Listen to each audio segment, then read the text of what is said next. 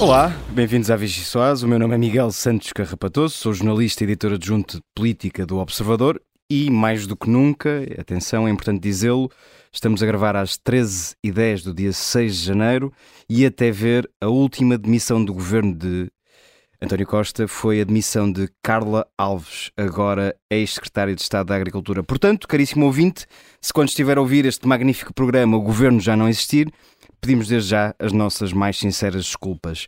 Ainda assim, e sem mais demoras, tenho ao meu lado a voz mais sexy da telefonia portuguesa, o futuro secretário de Estado das Infraestruturas, o Diogo Teixeira Pereira, uhum. e as ministras de Estado Rita Tavares e Mariana Lima Cunha. É este executivo de luxo que me vai ajudar a explicar uma semana que não tem grande explicação. Pedro Nuno Santos partiu, Galamba renasceu como um lindo cisne, Medina aguentou-se como um patinho feio e Costa, a quem se pedia que arrumasse a casa, mudou uns quadros de sítio na esperança tenue de não ter de se chatear mais. A paz durou menos de 24 horas. O senhor tornou-se o Gustavo Santos da remodelação governamental. Afirmo solenemente, pela minha honra, que cumprirei com lealdade as funções que me são confiadas. O Correio da Manhã noticia que Carla Alves tem diversas contas conjuntas com o marido arrestado. Vou ser eu a substituir-me ao Ministério Público por uma razão que eu não tenho, que eu não conheço e que eu não sei nada, a não ser que a senhora deputada saiba alguma coisa que eu não saiba, e vou demitir a mulher de alguém porque o marido é acusado. Politicamente, é evidente que é um peso político negativo relativamente a uma pessoa que sabe que com o escrutínio que há na, na, na opinião pública aparece com esse peso. A nova secretária de Estado da Agricultura demitiu-se. 25 horas depois de ter tomado posse, é isso mesmo que podemos eh, ler numa nota do gabinete. Um, dois, três, sejam felizes.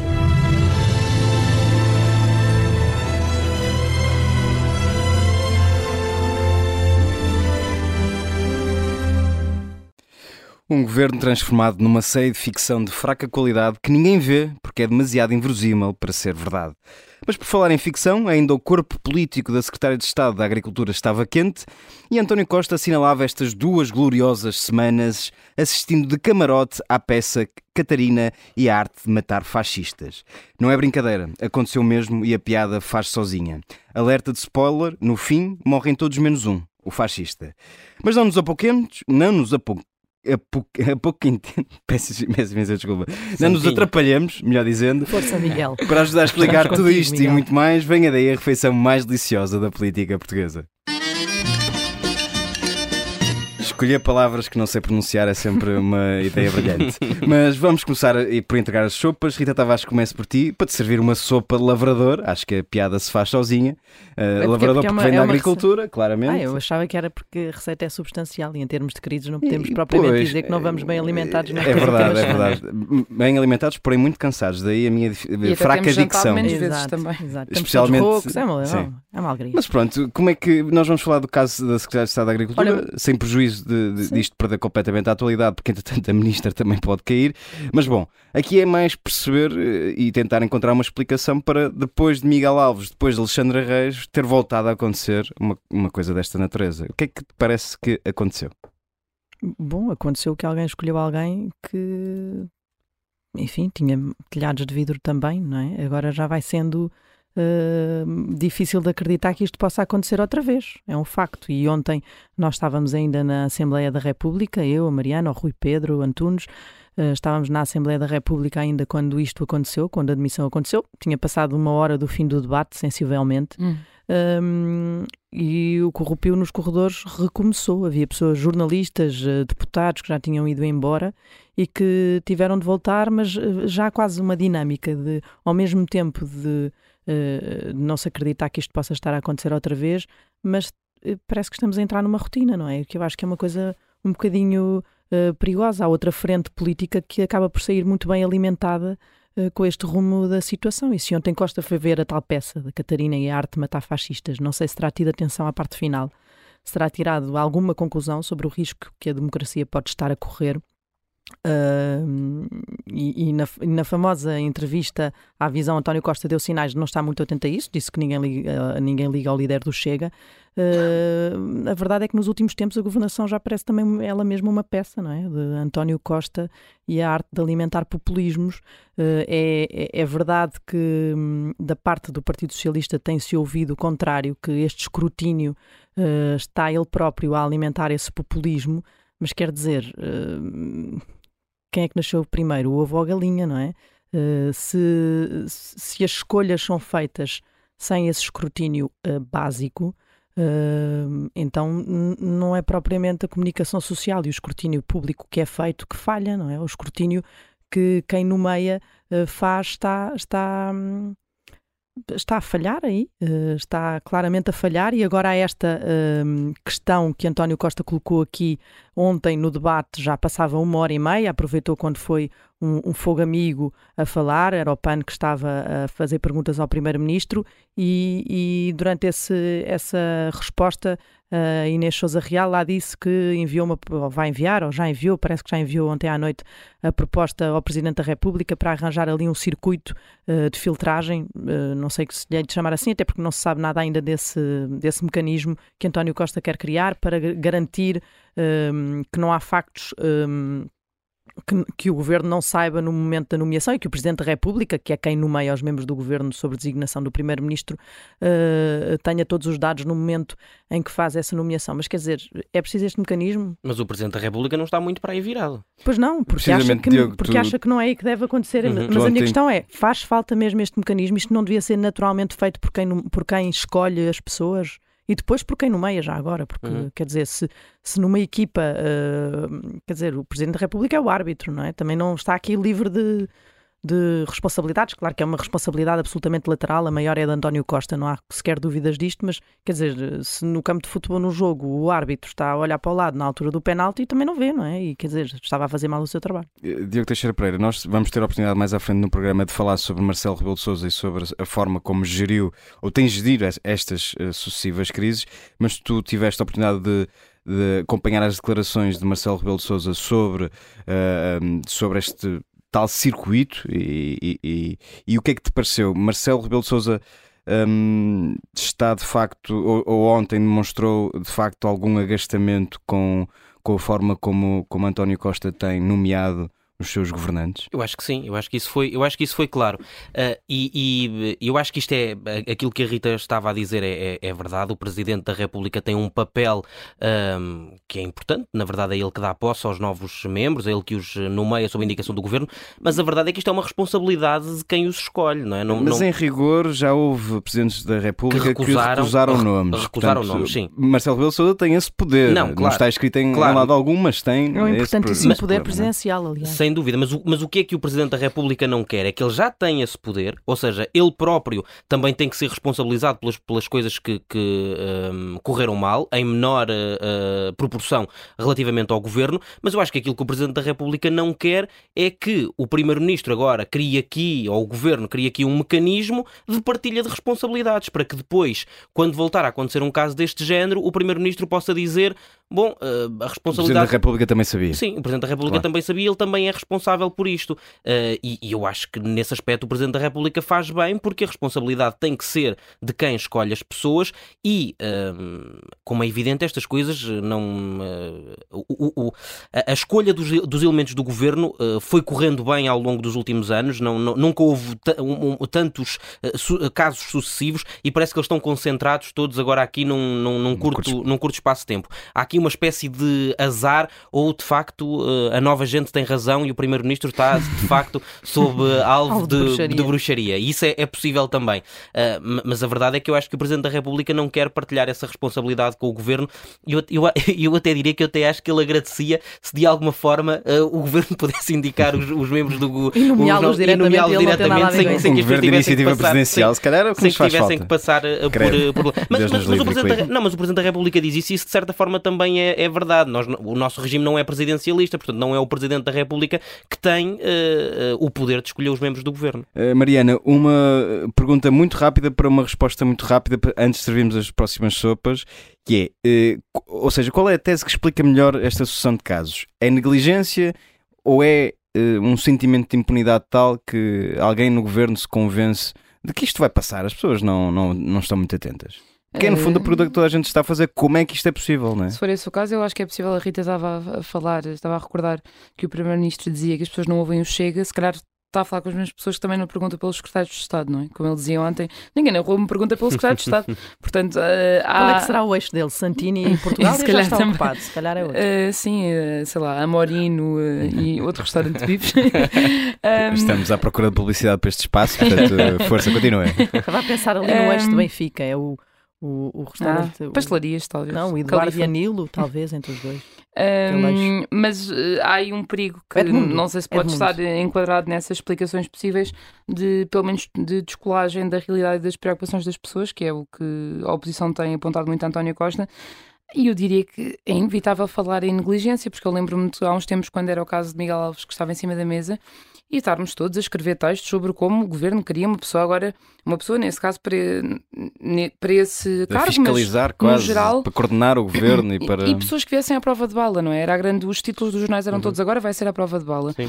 Um, e depois, agora, é que vai for. Esta... agora é que vai ser bom. Agora é que vai for. Deixa-me só dizer que. Ah, e depois, há, quando o Diogo estava a dizer que agora parece que estes casos estão todos concentrados, um, é verdade, e a Rita estava a falar daquela rotina, é verdade que agora há um, há um escrutínio, se calhar acrescido, não sei, mas um, num clima destes, por exemplo, eu dou para mim a pensar se o caso do Hospital Militar de Belém, que envolve o ministro agora dos Negócios Estrangeiros, João Gomes Cravinho, tivesse acontecido neste clima, não sei se o ministro se aguentaria. E ainda não uh, acabou, vamos ver se, se, se aguenta ou não. Se alguém porque... puxar neste clima, não sei se se aguenta também.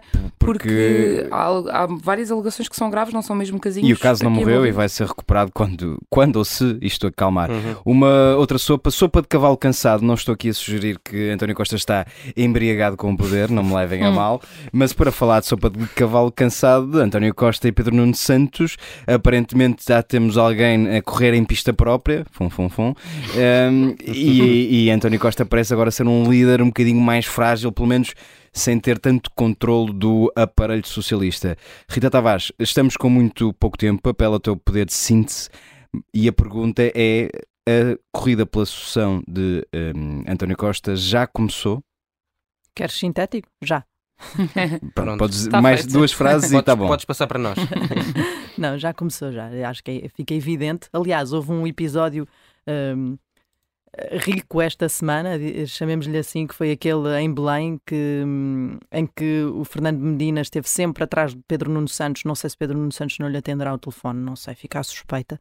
Uh, mas precisou daquele momento em que havia de facto muitos jornalistas presentes na tomada de posse uh, dos novos ministros e novos secretários de Estado e também de uma já antiga secretária de Estado, desculpem, não, é inevitável. Uhum. E, e, e, de repente uh, demos-nos conta de que Fernando Medina e Pedro Nuno Santos estavam a discutir junto aos carros, ao estacionamento já, quando estavam a ir embora e que estavam ali em, ainda, uh, enfim, neste clima fica absolutamente evidente que há muita coisa ainda por esclarecer, até entre membros do governo, no caso da, da polémica indenização da TAP, e que isso aí contamina e vai para dentro do Partido Socialista, evidentemente, onde aquelas uh, duas figuras têm uh, apoios e têm, se calhar, fãs, uh, preferências, e, e, isso aí vai contaminar, vai começar a dividir ainda para, ainda para mais com Fernando Nina, Ministro das Finanças, ter o partido ou alguma parte do partido mais propenso, se calhar, a criticá-lo nos próximos tempos, não vai ser uma coisa fácil nem para Fernando Medina e, claro, para António Costa, que é o líder do governo.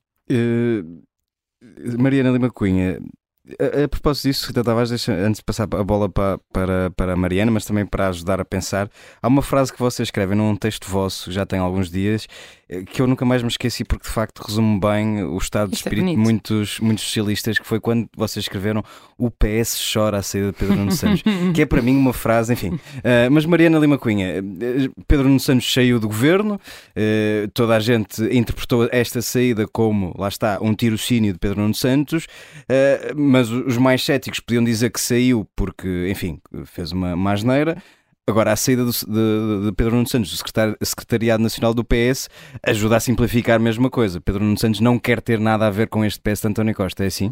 Uh, sim, uh, acho que vem confirmar. Se, se, podiam dizer que nós somos muito incendiários ou que já estávamos a querer, querer agitar uh, a guerra da sucessão uh, mas uh, a saída do secretariado confirmou precisamente que, não, se, não querendo dizer necessariamente que Pedro Nuno Santos quer ir agora contra António Costa, aliás, o que sabemos é que nos primeiros tempos até quer estar calmo e discreto para não começar precisamente já uh, essa conversa ser demais, um, mas que quer, pelo menos, descolar-se desta era de António Costa, desresponsabilizar-se pelo que está a acontecer no governo e, aliás, nesta altura, se calhar faz. E, e há aqui bem. uma coisa adicional que eu acho que é importante, que é ele vai estar reservado nos próximos meses, ainda não percebemos muito bem, mas alguns uhum. no tempo vai, uh, vão ser, e ele vai de certeza querer dar explicações sobre uma indemnização milionária na TAP. Isto uhum. não é uma, é uma coisa que pesa muito numa personalidade Logo, de esquerda dentro do Santos. Partido Socialista. Sim, sim. Eh, precisamente nele, não é? Um gestor de uma empresa pública que ganhou uma indemnização milionária para sair da empresa pública durante o turno de Pedro Nuno Santos. Portanto, isto para a frente, para ele, vai, ele, ele deve estar, imagino eu, bastante inquieto com o facto deste assunto ficar resolvido, é um mal resolvido e ficar para aqui um embrulho e ele não vir dizer nada a público nem prestar o seu esclarecimento durante este período. E o Partido Socialista Sim. chumbou até agora as, as audições um, dos ministros e ex-ministros no Parlamento. Sim, até Portanto, Vamos ver como é que ele vai fazer para tirar outra, isto outra frase de um dirigente do PS num, num desses nossos textos um, que, que, dizia que Pedro Nunes ficou Uh, razoavelmente bem dentro do partido, pior é no país. E se no partido as explicações até se têm sido aceitas com muito boa vontade e muito uh, coitado do Pedro, também citávamos um dirigente dizia isso, uh, a responsabilidade não é dele, atiravam contra a Flandina, no país se calhar já não será bem assim. Diego Teixeira Pereira, uma última sopa para ti, temos muito pouco tempo, mas é para te servir uma sopa da pedra em homenagem ao teu colega e amigo Miguel Viterbo Dias, eh, porque Marcelo Rebelo de Sousa de uma sopa fez uma, de uma pedra, aliás, fez uma sopa.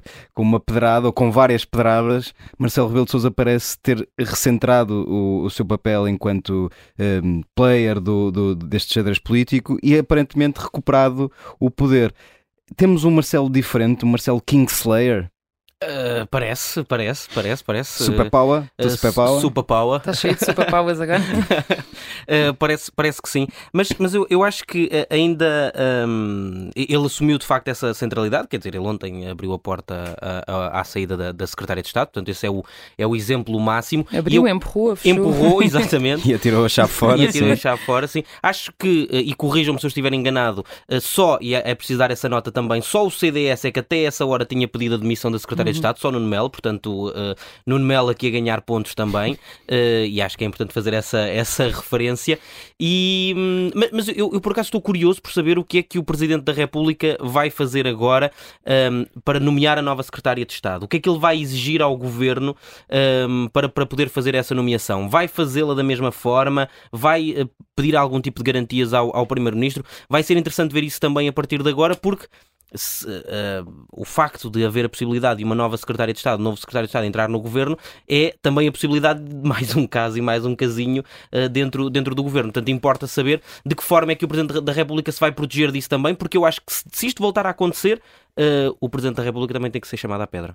Muito bem, a nossa primeira parte fica por aqui. Voltamos dentro de momentos com a entrevista a Pedro Marques, precisamente o antecessor de Pedro Nuno Santos.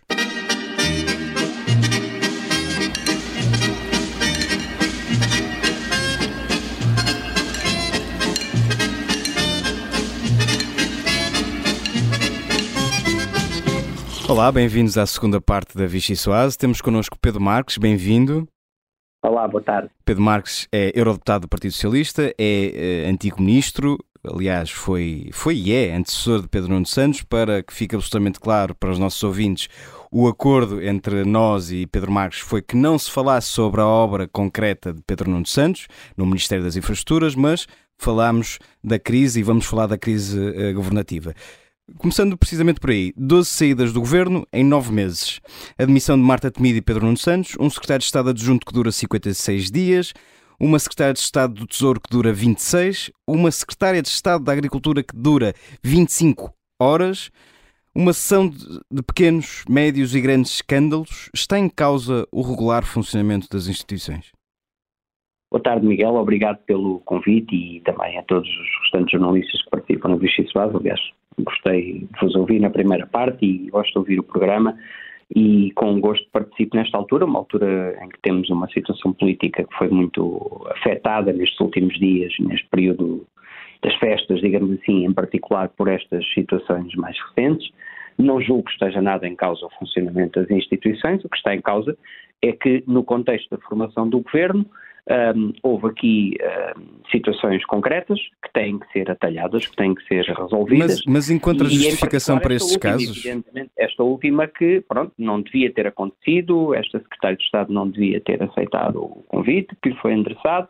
O assunto tem que fechar e acredito que, esta, até pela, pela, pela especial situação de, de, de da senhora ex-secretária de Estado ter estado no governo apenas um dia, julgo que haverá aqui um antes e um depois e um procedimento com mais ou menos envolvimento do Presidente da República, das outras instituições, ocorrerá para que um, a constituição do governo não seja afetada por estas, por estas Pedro situações. Marques, mas encontra justificação para estes casos. Teixeira dos Santos comparou a atual situação de instabilidade governativa com o PREC, não, acho que isso é um completo exagero, isso não tem sentido nenhum. Uh, e um, comparar qualquer coisa parecida com o que se passa neste momento, com períodos de instabilidade, como o período como que, que o país viveu noutras alturas, é, é, é, é, desconsiderar completamente o que tem sido precisamente a estabilidade do país, a estabilidade dos resultados na redução na dívida pública, no crescimento económico. Isso não faz nenhum sentido. E, aliás, aquilo que conta para a vida das pessoas não é nada disso.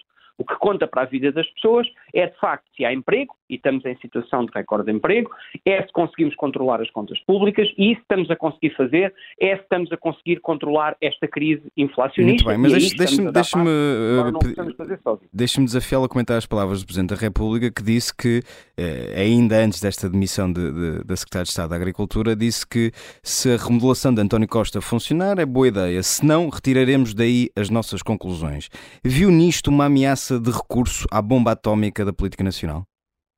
Não, não julgo e também não vou fazer de comentador do Presidente da República. Não é o meu papel, não sou comentador, estou aqui uh, com todo o gosto como membro já agora do Secretariado Nacional Exatamente. do PS e, portanto, como uh, dirigente total, socialista. Total, em total suporte, dirigente socialista, em total suporte deste governo que integrei numa fase inicial e que continuo a apoiar, como digo, a partir do, do, do, do secretariado do PS, e portanto acho que não há, não há nenhum sentido eu estar a fazer este, esse tipo de comentário. O que me faz sentido, evidentemente, é que nós, a partir do próprio Partido Socialista, nós, a partir do governo, estabilizemos esta situação. Não tem, portanto, que Marcelo Rebelo de Sousa venha a dissolver a Assembleia da República.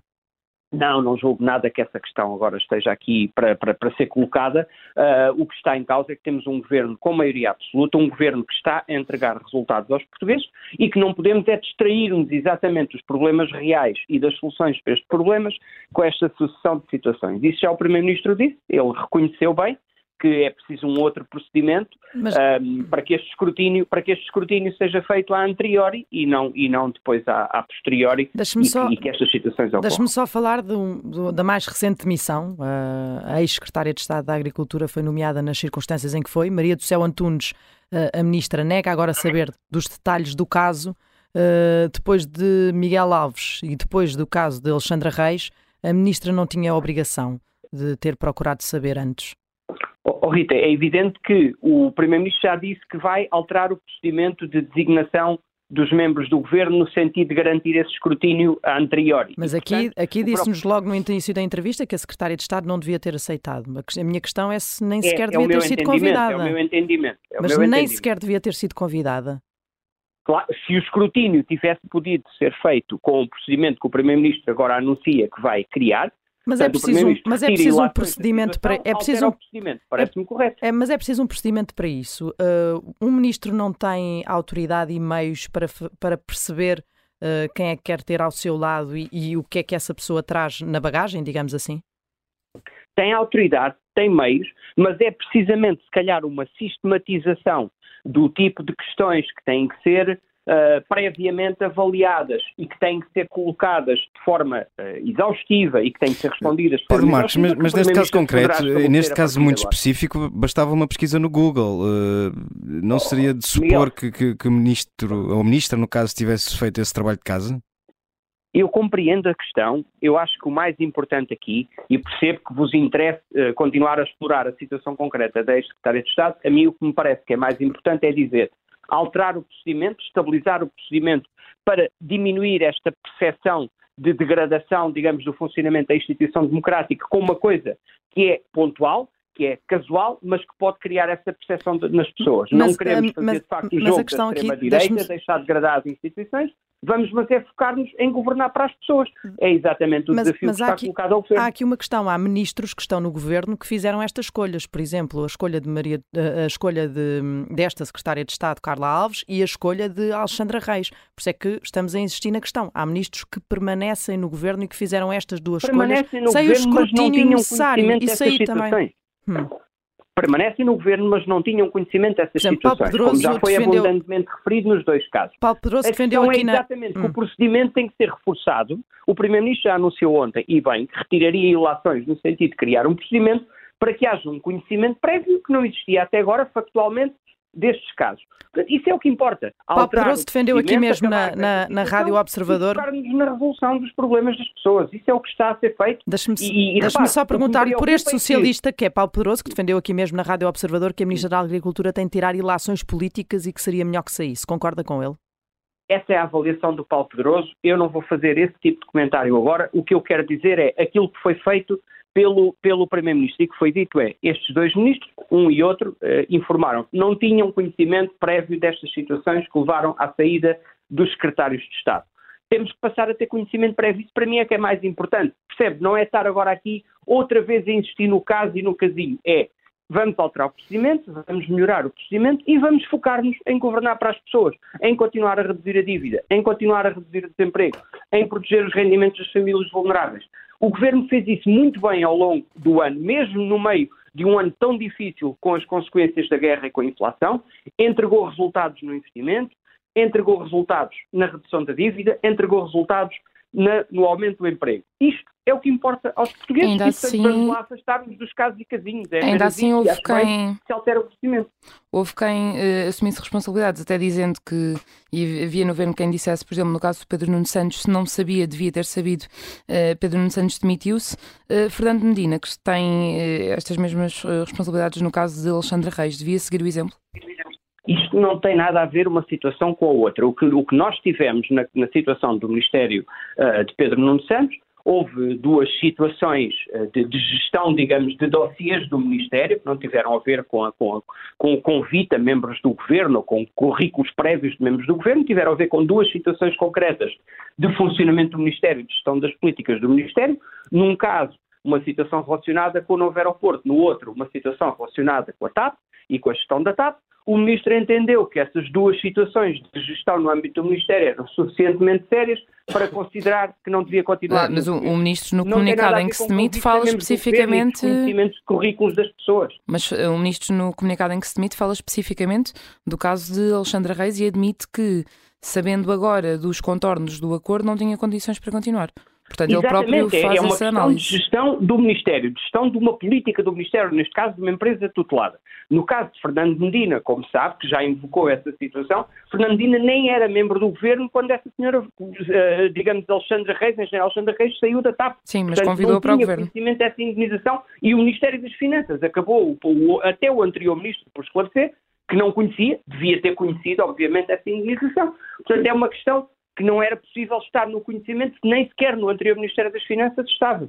Mas repare, podemos então, devia ter conhecido, mas não precisa de sair. Questões. Ou podemos concentrar-nos na governação. E é isso que está, o desafio que está colocado ao Governo é concentrar-se em continuar a Mas tem sido difícil concentrar-se na governação precisamente por causa dos casos que emergem dentro Pronto, do Governo. Por é? isso é que o Primeiro-Ministro, e muito bem, decidiu anunciar que vai retirar consequências no sentido de criar um procedimento de nomeação que seja de escrutínio mais, mais, mais uh, digamos, detalhado, prévio à nomeação, nos moldes que, vai ser, que serão propostos, para que estas situações sejam atalhadas. O que importa é que depois, de facto, a questão do abrandamento económico por causa do aumento das taxas de juros, o custo de vida para as pessoas, o aumento das prestações da casa para aqueles que têm crédito de habitação, um, bom, isso é que tem que concentrar os membros do governo. Felizmente só... foi possível ao longo do ano 2022, apesar de alguns destes precalços, mesmo assim entregar resultados para tentar estabilizar a vida das pessoas. Deixe-me só citar é o, o, que disse até uma, uma colega de, de, partido e que também esteve no governo, Alexandra Leitão, um, recentemente disse que Fernandina devia explicações ao país e acrescentou que o governo devia olhar para si sem arrogância, com humildade. Aliás, palavras até quase uh, semelhantes às que Pedro Cisa Vieira também já dedicou a António Costa recentemente. Uh, concorda com essa avaliação? O governo uh, está com falta de humildade?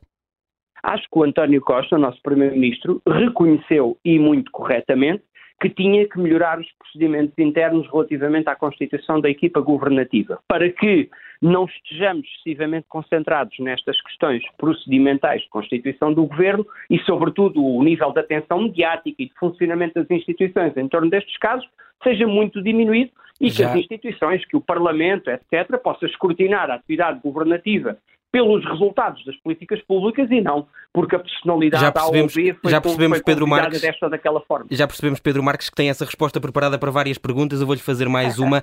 A, a saída de, de Pedro Nuno Santos... também tem muitas perguntas da mesma natureza para fazer, mas não faz mal. Eu, vou, eu vou-lhe fazer uma que pode ser de uma natureza diferente. Eh, está relacionada com a saída de Pedro Nuno Santos eh, do Governo e do Secretariado Nacional do, do PS e está a ser interpretada por, por muitas pessoas no, no Partido Socialista, inclusivamente por apoiantes de Pedro Nuno Santos, como uh, o início da luta pela sucessão interna no partido. Acredita que Pedro Nuno Santos uh, vai ser uma pedra no, no sapato de António Costa? Ora bem, agora o Miguel de facto fez uma pergunta diferente. Ao fim de um pedaço conseguimos então mudar um bocadinho a agulha e bem, e vamos discutir exatamente. Só para, só para não, não, ficar com, com responsabilidades que não bem, são minhas, não, era o Diogo Teixeira Pereira que estava a fazer a, estava a, fazer a pergunta e não o Miguel. E ficava mais monótono para os ouvintes se continuássemos apenas no mesmo tempo. Mas a culpa é do Diogo, não é minha, não é minha. Eu acho que, de facto, esta, esta questão da sucessão do Partido Socialista é uma novela que, uh, portanto, alimenta-se por ela própria, aparentemente, tem muito interesse mediático, que eu saiba, eu que me recordo, já vai para aí em cinco anos que começou esta, esta novela, e devo-lhe dizer que salvo erro meu, já passaram três líderes pelo PSD enquanto uh, estávamos a falar dessa possível sucessão do António Costa. O António Costa, entretanto, pelo caminho, até conseguiu uma maioria absoluta que faz com que, previsivelmente, esteja no poder até 2026. Vai daí. Mas agora, mas agora há, um, dado novo. Pedro Nuno Santos está, uh, uh, ao que parece, na oposição interna. Isso é ou não um problema para António Costa? Isso está por, Porque até aqui Pedro Nuno Santos estava no governo. Oh, oh, oh, Miguel, isso está por demonstrar. O Pedro Nuno Santos é um militante destacado, aliás, da minha geração. É um militante com uma enorme inteligência política. Sabe que a única coisa que se espera de cada militante do partido, espera dele daqui para a frente, é que ele continue a apoiar o partido e o governo. E qualquer militante da minha geração ou de outra qualquer que queira ter futuro no Partido Socialista, sabe que é exatamente assim, não vai agora começar aos tiros ao seu próprio governo ao seu próprio partido. Até, até porque isso, podia pôr, até porque isso poderia, e estou-lhe a perguntar agora, até porque isso poderia pôr em causa uh, a pole position que, que, parece ter neste momento para lhe suceder, para suceder a António Costa? Miguel, com certeza que nós todos os que aqui estamos e que temos presente e futuro no Partido Socialista, temos muito mais quando somos uh, solidários com o nosso partido, solidários com o nosso governo. É assim mesmo. Nós não somos um partido nem de, de, de, de ismos e de divisões. O António Costa continuou, aliás, com esta remodelação governamental, nomeadamente ao nível dos ministros, a mostrar uma enorme capacidade de unidade dentro do Partido Socialista e desses vários possíveis ismos do Partido Socialista. Portanto, o, como lhe digo, e o, cost, e o costismo? E, e, o, e o cost... há cinco anos, mas de facto os outros partidos mudam sucessivamente de liderança. Sim, essa ideia fica clara também, Pedro Marques. com uma estabilidade enorme. Uma estabilidade uh, enorme. Na, na, entrevista que, que, Francisco Pinto Balse, que António Costa deu a Francisco Pinto Balsemão, um, não ficou muito claro o que é que o, que é que o Primeiro-Ministro pretende fazer uh, relativamente ao futuro. Um, considera que seria positivo que, o, que António Costa se candidatasse a um novo mandato de chefe de governo em 2026? Veja bem, uh, o interesse até daquela entrevista, porque em todas as anteriores, em todos os momentos de avaliação política anteriores em que colocavam essa questão ao Primeiro-Ministro, o que retiravam no final era a ideia candidato ou se não se candidato, termina ou não termina o mandato. António Costa abriu agora, no meio até de uma fase Uh, certamente cansativa com estes dos tais casos e casinhos. António Costa assumiu com uma força enorme a ideia de que até pode recandidatar-se em 2026. E acha que seria e uma boa ideia? Acha que seria positivo para Neste o partido? momento é certamente não tenho nenhuma dúvida que neste momento é, de longe, a pessoa que está em melhores condições de continuar a liderar os destinos do país. Agora faltam imensos anos até lá chegar, faltam quatro anos de maioria absoluta. Acho que aquilo em que António Costa está de certeza concentrado agora é em entregar resultados, não é em pensar o que é que vai decidir fazer com a sua vida e com o seu cargo de secretário-geral em 2026. Acho que agora, ouça, os desafios de 2023 são muito grandes. Apesar de termos tido um ano económico e em termos de, de, de emprego muito bom, em termos relativos só podemos classificá-lo como tal, fomos o segundo país que mais cresceu na União Europeia, saímos do pódio da dívida pública a nível europeu, foi um ano, em termos económicos, bom. Mas sabemos que temos um ano muito difícil pela frente, porque este efeito das taxas de juros vai abrandar as principais economias europeias, ou até provocar recessão em algumas delas, e também nos vai poder afetar. Nós somos Mas uma deixa, economia cada vez mais aberta ao exterior. Atingimos finalmente, parece que atingimos, estamos à espera dos dados finais do INE, o, o tal mágico indicador dos 50% do, do PIB em termos de exportações, que andávamos há anos a falar nele e agora parece um segredo bem guardado. Mas o país de facto conseguiu. E, portanto, somos uma economia muito aberta ao exterior e, claro, que vamos ser muito impactados pelo abrandamento das economias europeias. Então, temos um desafio grande pela frente e tenho a certeza absoluta que é nisso que está concentrado o Primeiro-Ministro. Mas deixe-me só olhar aqui. E é por isso que também quer acabar com, esta, com estas imperfeições do processo de nomeação de membros Sim, do governo. Já, já, o ouvimos, já, já o ouvimos falar disso. Queria só ainda continuar naquela questão sobre a sucessão, que já percebi que acha que é, que é cedo ainda para falar nisso e que há muito governo ainda pela frente. Mas a verdade é que neste período do governo também vai ter que se, neste período de liderança do PS até 2026, vai ter de se tratar disso alguma, em algum momento. E há um cenário alternativo que no PS uh, há quem também uh, diga que há uma possibilidade em cima da mesa, uh, que é o secretário-geral continuar até 2026, mas haver um, um candidato a primeiro-ministro. Um, o próprio secretário-geral adjunto do partido não excluiu essa hipótese numa entrevista à Renascença e ao público depois do Observador ter avançado com a notícia. Eu, gostava de perceber consigo, uh, que é ainda por cima membro do secretariado, se considera que seria positivo para, para o partido esta solução. Ou seja, há imensos cenários que podem vir a colocar, quando finalmente uh, nos aproximarmos mais de 2026. Acho que nada disso. Mas tem de ser colocará... antes, tem de ser em 2025 não, e também não, há um congresso em 2023. É, é portanto... Quando nos aproximarmos, nós estamos a falar no princípio de 2023 e com o tipo de desafios de que falámos há pouco. E tenho a certeza absoluta que António Costa não dedicará mais do que os minutos que passa numa entrevista a, a ter que teorizar sobre essa matéria. No momento em que estamos a falar, não se põe a pensar na sua sucessão como líder do Partido Socialista ou no governo. Os desafios de gestão do país agora são tão grandes que tenho a certeza absoluta que é nisso que está focado. Mas então... claro que lá para 2025 ou 2026 a questão há de colocar-se, como disse muito bem. E, de facto, nessa altura há muitas possibilidades. O Primeiro-Ministro continua a ser Primeiro-Ministro e não é Secretário-Geral, um, o, o, continua Secretário-Geral e depois há um outro candidato a Primeiro-Ministro em eleições. Bom, isso há imensas possibilidades. Uh, não me parece que neste momento isso seja, digamos, esses cenários teóricos sejam aquilo que nos deve ocupar mais. Então deixe-me só fazer-lhe mais um, um cenário teórico sobre isso. Tem, na, na, minha geração, na geração a seguir à de António Costa, tem imensos quadros competentes. Um, soube sempre criar alternativas de Deixa-me perguntar sobre um quadro desses, não então. Nossa, não está na nossa, não está, no, não está no, nossa, no nosso quadro mental, temos quatro anos de maioria absoluta pela frente. É mesmo importante é governar bem nestes quatro anos. Pronto, fazendo só mais um cenário aqui hipotético, além de Pedro Nuno Santos e de Fernando Medina, começam a surgir rumores no PS de uma possível terceira via, que seria em torno de Eduardo Cordeiro.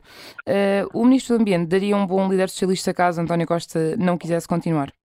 Essa é a felicidade do Partido Socialista. É que, de facto, como eu tinha acabado de dizer, antes de adivinhar que me ia colocar a questão de mais alguns nomes, de facto, o Partido Socialista tem tido uma boa capacidade de gerar, quer a nível de ministros, quer noutras posições políticas, quadros competentes que podem uh, representar o futuro para Eduardo o país Cordeiro é um e deles. participar no futuro do país.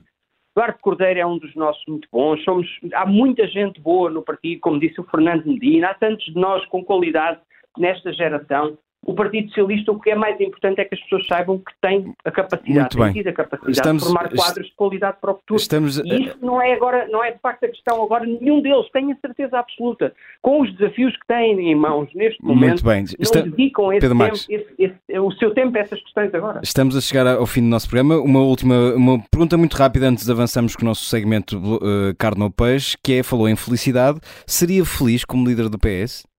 Ah, eu sou muito feliz a fazer o que estou a fazer agora. Portanto, Embora não se exclui dessa corrida. Muito difícil, muito difícil, Miguel, porque enfrentámos esta situação horrível do, do, do, escândalo de corrupção no Parlamento Europeu, que nos afetou muito, porque foi muito hum. próximo de nós. Vamos estar muito ocupados a limpar, digamos, estes procedimentos também para que uh, a passagem no futuro sejam menos prováveis. Esta passagem muito, pela, muito pela Europa está-lhe a dar um talento especial para fugir a perguntas.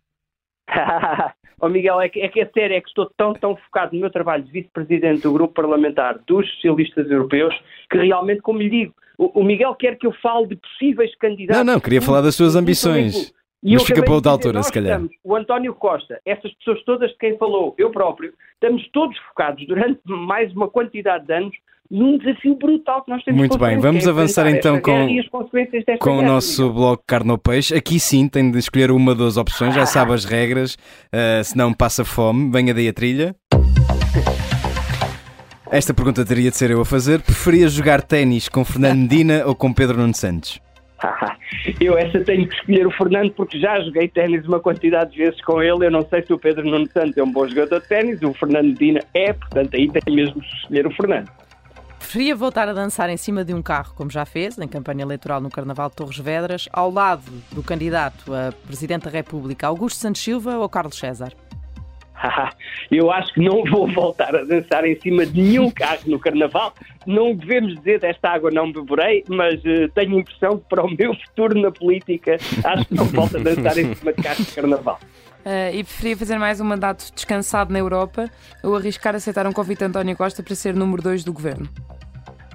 Pois, agora estou mesmo uh, numa dificuldade grande, que é, ao fim e ao cabo, uma enorme responsabilidade perante o país e a vontade de ajudar sempre o meu país, mas também, como lhe disse, a, a sensação de que posso fazer a diferença ao nível europeu. Portanto, eu desta vez Uh, tenho a impressão que vou mesmo passar fome nessa última pergunta, porque de facto uh, a responsabilidade perante o país é muito grande. Ainda não é a última. Mesmo, mesmo, ainda não é, ainda falta a fazer o meu trabalho ao nível europeu. Ainda falta uma, Pedro Marques. Em 2024 preferia ter como presidente da Comissão Europeia António Costa ou Ursula von der Leyen?